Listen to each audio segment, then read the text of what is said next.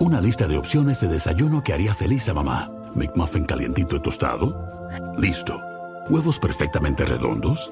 Listo. Salchicha sabrosa. Listo. Un iced coffee para disfrutar durante todo el día. Mamá jamás se había sentido tan orgullosa. En McDonald's, llévate dos Sausage McMuffin with Egg por 6 dólares. Combínalos con un Iced Caramel Macchiato. Precios y participación pueden variar. No puede ser combinada con ninguna otra oferta. Producto individual a precio regular. Caracol Podcast presenta Sabiduría Canina con Mark Lee. ¿Por qué mi perro y su cachorro no se llevan bien? Es recurrente escuchar a muchas personas y muchas familias que dicen, ay, es que yo quiero tener un hijo de mi perro o de mi perrita, es que a mí me encantaría quedarme con esa misma genética, ay, es que a mí me encantaría tener un hijo porque es que eh, a mí me encanta la raza y entonces no quiero ir a buscar otro y entonces pues mi perrita que es tan linda y o mi macho y ta, ta, ta. Pues sí, la verdad, súper respetable. Me parece que cada uno puede tomar la decisión de tener lo que quiera, el animal que le parezca, mientras que esté dentro de la ley. Y obviamente súper respetable, pues que quieran un hijo de su, de su perro o de su perrita. me parece súper razonable. El problema es entender cómo se maneja eso. Porque realmente, pues no les puedo negar que no es un tema fácil. Entonces les voy a contar por qué mi perro no se lleva bien con su cachorro. Y este episodio, ojalá, no solamente te enseñe, sino también te haga reflexionar. ¿Será que sí es una buena decisión? ¿Será que mm, de pronto a veces me puedo estar excediendo un poquito en esto? No sé esa decisión la tomas tú y ese criterio no lo tengo yo. Lo que sí te puedo decir es que cuando tenemos un hijo de un cachorro nuestro, o cuando tenemos un hijo de una perrita nuestra que parió con nosotros, tenemos ya dos circunstancias importantes para tener en cuenta. Dos perros ya son una manada. Por encima de dos, pues empieza a ser una, una manada ya un poco más grande y de más volumen, pero dos ya es una manada.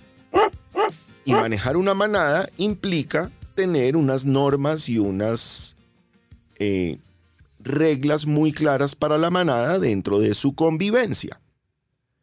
Ya de por sí, eso arranca a ser una tarea importante.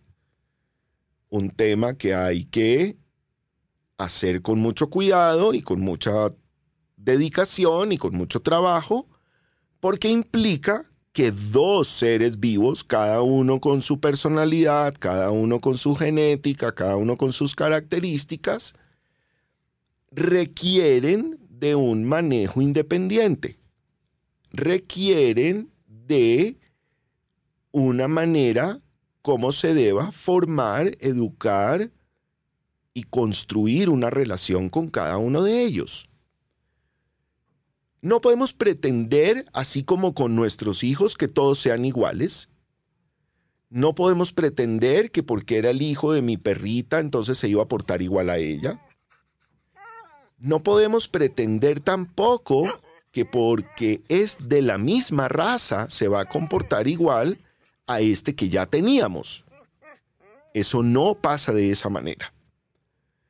Entonces empezamos a tener, de hecho, ya un conflicto en la manera de cómo vamos a educar a esta mascota, pues porque además creíamos que lo íbamos a educar igual al otro que teníamos, y probablemente el otro ya tiene seis años y ya está muy educado, y ahora tenemos un cachorro y además perdimos la memoria de cómo fue esa experiencia con ese perro que tenemos que ahora tiene seis años.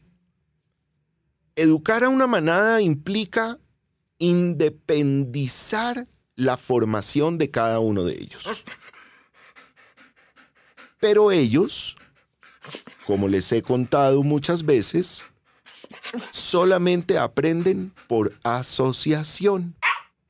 Y si aprenden por asociación, pues nos reconocen, nos quieren y nos aprecian a nosotros por asociación. Somos quienes les damos la comida, somos quienes los consentimos, somos quienes los llevamos a sus vacunas, somos quienes eh, compartimos, jugamos, etcétera, con ellos. Pero para ellos entender que nosotros nos dividimos y que somos también parte de la manada para otro perro, no es fácil de entender, no es fácil de digerir, no lo asimilan como nosotros y no lo dialogan como nosotros. Entonces, ¿qué pasa? Genera conflicto, genera conflicto por la comida, genera conflicto por el afecto, genera conflicto por el saludo, genera conflicto por la salida, por la correa, por la atención permanente. Entonces, si no sabemos manejar ese conflicto y si no sabemos eliminar ese conflicto, estamos potenciando todos los días que eso genere un detonante en la manada y que de pronto no puedan convivir en paz. No todas las manadas conviven en paz hay que trabajarlos. Hay que enseñarles. Hay que mostrarles el camino de la convivencia. Hay que mostrarles que hay un líder, que somos nosotros. Yo tengo hoy en día una manada de 13 perros. Todos conviven en paz necesitan supervisión, acompañamiento y trabajo, pero logran convivir, logran jugar, logran establecer unos momentos de recreación entre ellos para ser perros activos, pero manejar una manada y repartir el cariño no es una tarea fácil, menos cuando se trata mamá y cachorro, papá y cachorro, nos queda muy complicado, porque al perro adulto lo tenemos hace más tiempo, hay una relación construida, hay unos hábitos del día a día, y él tampoco sabe entender qué pasó. Le cuesta curiosidad entender qué pasó. Solo sabe que de eso que le daban todos los días, llámese como sea, lo están repartiendo para otro. Mis recomendaciones para el manejo de una manada no son tan radicales y no son tan difíciles de cumplir. Simplemente hacen parte de una pequeña lógica y de sentido común que nos permite establecer un poco unas barreras en las edades para evitar conflictos de agresión unas barreras en los tiempos de socialización para evitar agresión y una barrera en los espacios para evitar agresión. Así que mis recomendaciones para que puedan ustedes manejar una manada correctamente estarían las siguientes. Primero, eviten llevarle un cachorro a un perro que tenga más de 6 o 7 años. Le va a costar trabajo, ya no está al ritmo del cachorro, ya no quiere jugar y correr todo el día. Esto podrá generar un rechazo. Lo segundo, importante, generen dinámicas de tiempo y de ejercicio cada uno por separado. El cachorro nuevo no está al ritmo del perro o la perrita que ya estaba en casa y viceversa. Y cada uno necesita establecer su rutina de ejercicio y de diversión para cada uno. Eso les dará una independencia y una convivencia con nosotros que les enseñará que cada uno tiene su espacio, su momento. La tercera y muy importante, no necesariamente ellos van a querer dormir juntos o estar juntos todo el día o tener la misma cama. Permitirle a cada uno que tenga su espacio y también su espacio de tiempo les genera una independencia positiva y no una codependencia negativa que los haría volverse territoriales y de un comportamiento defensivo como manada. Enseñémosles a estar regulados, tranquilos, no a la expectativa de lo que hace el uno para que lo copie el otro. Enseñémosles a no ser un detonante de ladridos y de agresividad contra el entorno donde vivimos, contra otras personas, otros perros, los vecinos. Enseñémosles a ser perros tranquilos y regulados con una dinámica de ejercicio y de diversión por separado que les permita establecer una rutina correcta durante el día.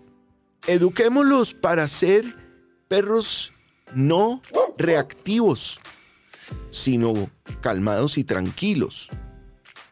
Que puedan socializar y saludar a otros animales de su especie sin necesidad de ser territoriales y represivos contra otros.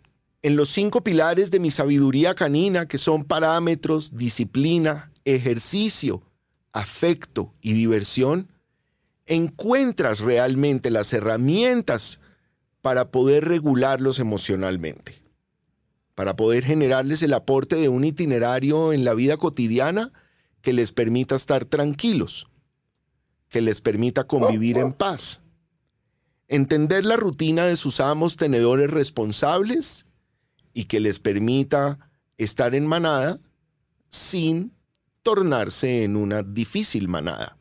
Si tú tienes un ejemplo, un caso, alguien más, en donde su perro no se lleva bien con su cachorro, este podcast es para ustedes. Sabiduría canina. Yo soy Mark Lee.